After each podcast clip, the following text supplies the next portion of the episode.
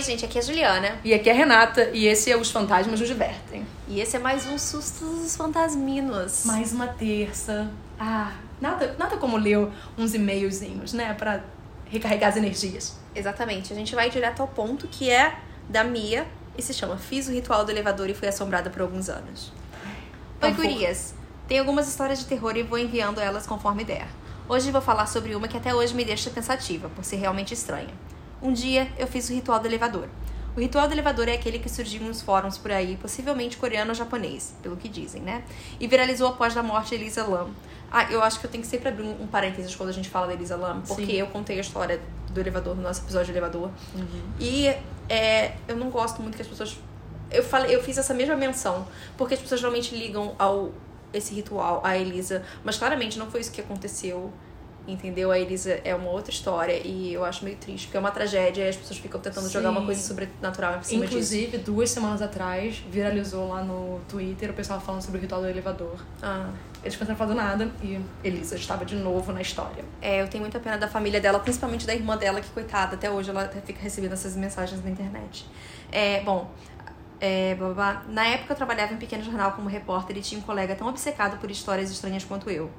A gente viu o vídeo do elevador diversas vezes, lemos as teorias a respeito de ter sido um espírito que desorientou e matou Elisa Lam e descobrimos o ritual do elevador. Na nossa universidade temos uma biblioteca enorme. O ritual exige que a pessoa que queira fazê-lo vá até o elevador de pelo menos 10 andares sozinha, aperte uma sequência numérica específica de andares e fique indo e voltando até chegar a uma outra dimensão. Eu, que nunca acreditei que isso fosse verdade, decidi fazer o ritual, juntamente desse meu colega. Eu entrei primeiro. Apenas um dos elevadores na faculdade possui quarto andar, o primeiro da lista de paradas do ritual. Entrei nele e apertei sequência. É, existe- ela fala que existem várias sequências, várias versões do ritual. Ela fez essa que você entra sozinho, é, segue a ordem de quarto andar, segundo andar, décimo andar. Quando chega ao décimo, você aperta o quinto andar, não sai. Vai entrar uma mulher jovem, acompanha você dentro do elevador. Depois que essa mulher entrar, você aperta o botão 1. Ela não fala de não olhar pra mulher, mas tem isso também. Uhum. É. Você aperta o botão 1, depois de apertar 1, o elevador vai pro décimo, ao invés de levar pro chão, que é o destino. É, o jogo não pode ser interrompido, senão ele será desfeito. Ah, ela fala aqui embaixo, você não pode olhar pra mulher.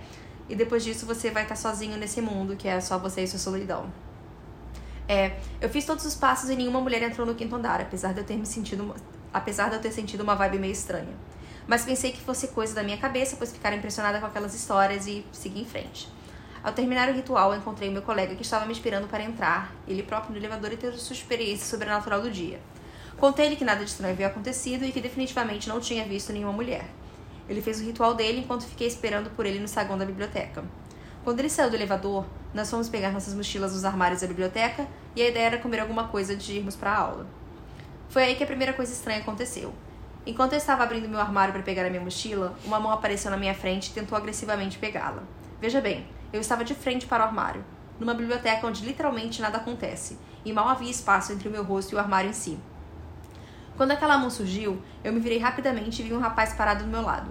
Loiro, extremamente pálido e o mais estranho, todo vestido de verde. E quando eu digo todo, eu realmente quero dizer todo. A camiseta dele era verde, a calça era verde, o sapato era verde, a meia era verde, até a mochila dele era verde. Por mais estranha que fosse a situação, aquele verde forte que ele estava vestindo captou a minha atenção e não pude deixar de olhar para aquele rapaz esquisito. Ele parecia desorientado e realmente não senti que queria me roubar ou nada. Parecia perdido no lugar, simplesmente. Mas de qualquer forma, não abre espaço pra gente estranha na minha vida, então fui embora, levando minha mochila e deixando o rapaz de roupa verde ali. Parecia que aquele evento não tinha nada a ver com o ritual. Eu não tinha visto a mulher e um rapaz estranho se atravessou no meu caminho, mas até aí nada de muito errado. Porém, alguns dias depois as coisas ficaram estranhas. Sempre vi coisas desde criança. Nasci numa casa mal assombrada, história real para outro dia, então nunca foi esquisito para mim que seres do grande além aparecessem na minha frente. Mas naquele momento específico, fazia um tempo desde que eu tinha visto alguma coisa espiritual. Mas alguns dias depois do ritual do elevador, uma mulher começou a aparecer para mim. Sim, uma mulher, como é citada nas instruções do ritual. Ela parecia vestida como cigana, com longos cabelos escuros e sorriso macabro e convidativo.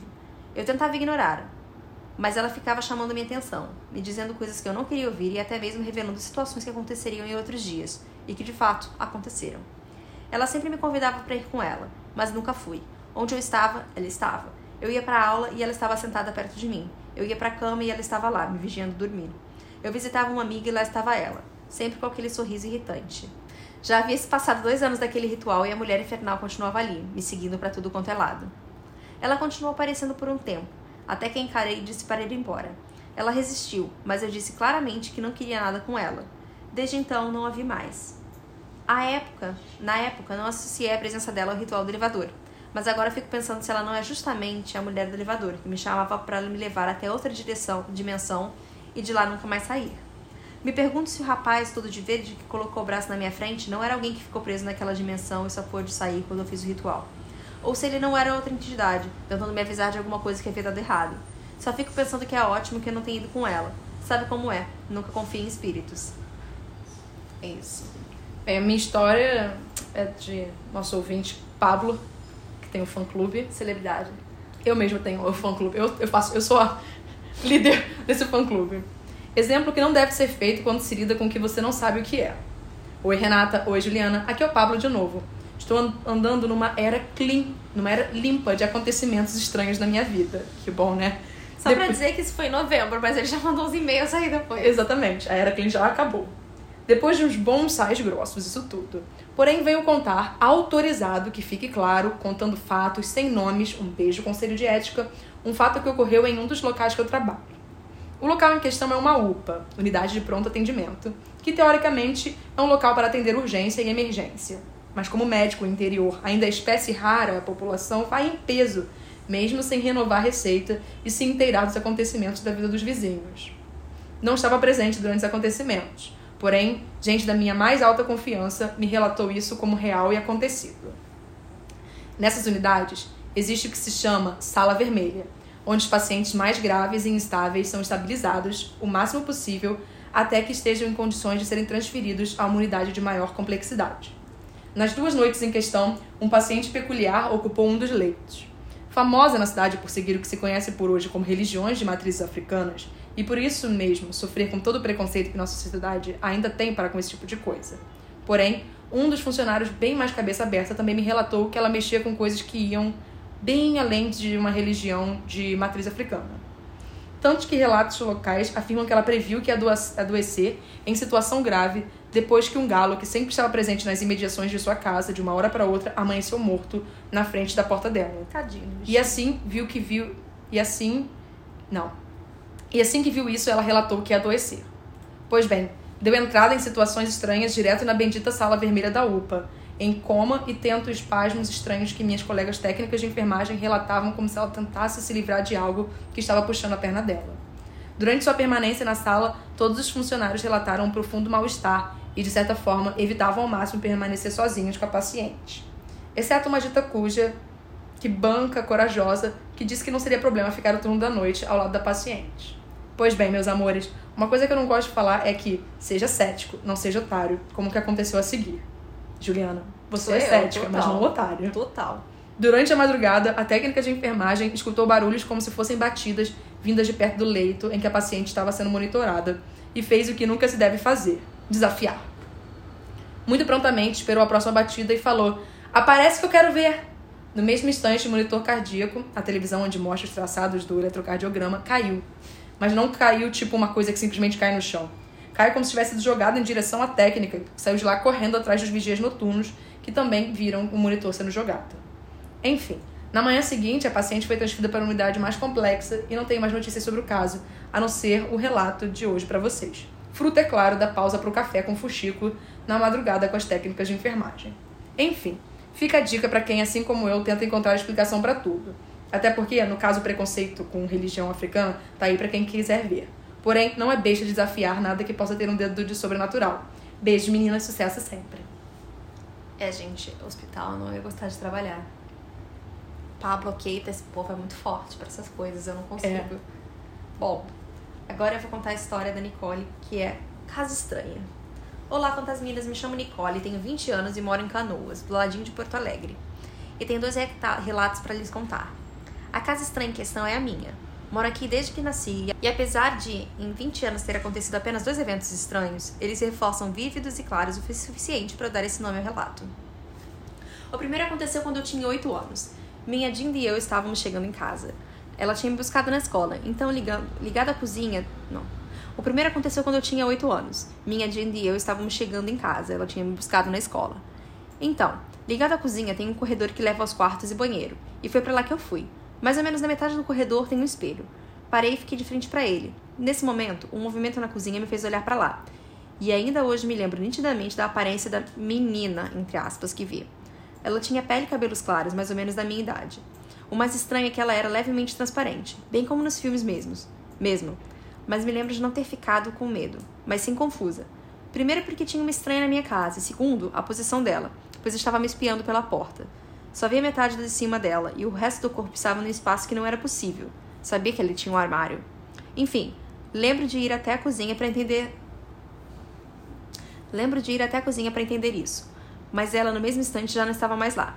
Anos depois comecei, comentei essa história com a minha Dinda, que estava comigo em casa naquele dia, e ela me contou algo que eu não me lembrava. Disse que eu fiquei surtada procurando uma criança e falando que ela tinha atravessado o armário. Ninguém além de mim a viu, e depois daquele dia nunca mais a vi também.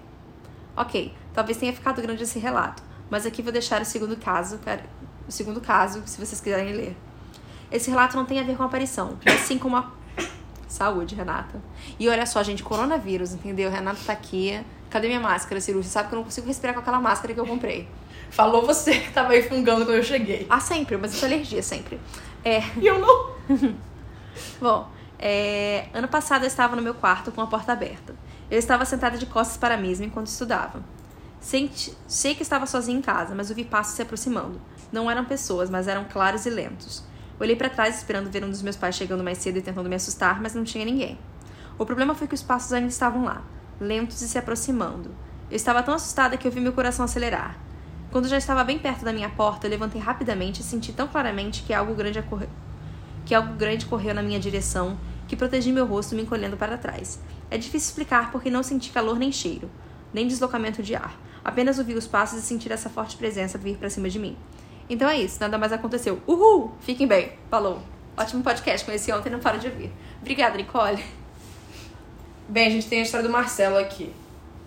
Me chamo Marcelo, sou de um lugar de Nárnia chamado Nova Iguaçu. Saiba que eu nasci lá, tá? Uhul. Marcelo. Tenho a princípio duas histórias, uma engraçada e outra sobrenatural. A engraçada aconteceu há pouco mais de nove anos. Um amigo e eu fomos visitar uma amiga que morava um pouquinho longe da gente.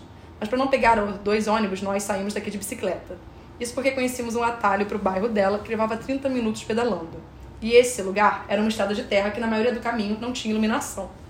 Mas como fomos de tarde, não tinha nada que se preocupar. Lembro de termos ficado lá na casa dela até 11h30 da noite. Levantei do sofá e disse pro meu amigo que já não era hora para ficar na casa dos outros. Então despedimos da nossa amiga e fomos embora. Ali mesmo, em frente ao portão da casa dela, lembramos do caminho de terra que teríamos que seguir para voltar para casa. Dei a ideia da gente ir pela estrada principal que demoraria muito mais para chegarmos em casa. Mas meu amigo disse que não, que era melhor ir pelo caminho que viemos porque não queria chegar de madrugada em casa. Então fomos embora. Quando entramos na estrada de terra, pedalamos alguns metros e vimos o último poste com luz. Depois dali, era como se tivesse fechado os olhos, tudo escuro. E para piorar o nosso medo, era uma noite sem lua. Pedalávamos muito rápido no meio da estrada, com vontade de sair de lá, o mais rápido possível. O lugar dava medo mesmo, todo escuro e nenhuma alma viva pelo trajeto. E seguindo um pouco mais da metade do caminho, o meu querido amigo chega para mim do nada e fala: Marcelo, o que você faria se aparecesse um bicho horrível aqui agora, saindo do matagal, pulasse em cima de mim, me pegasse e levasse pro outro lado da rua, pulando a cerca do outro lado? Aí eu falei: Porra, moleque, cala a boca e continua pedalando. Isso aqui não é lugar para ficar lá essas coisas, não. E continuamos pedalando.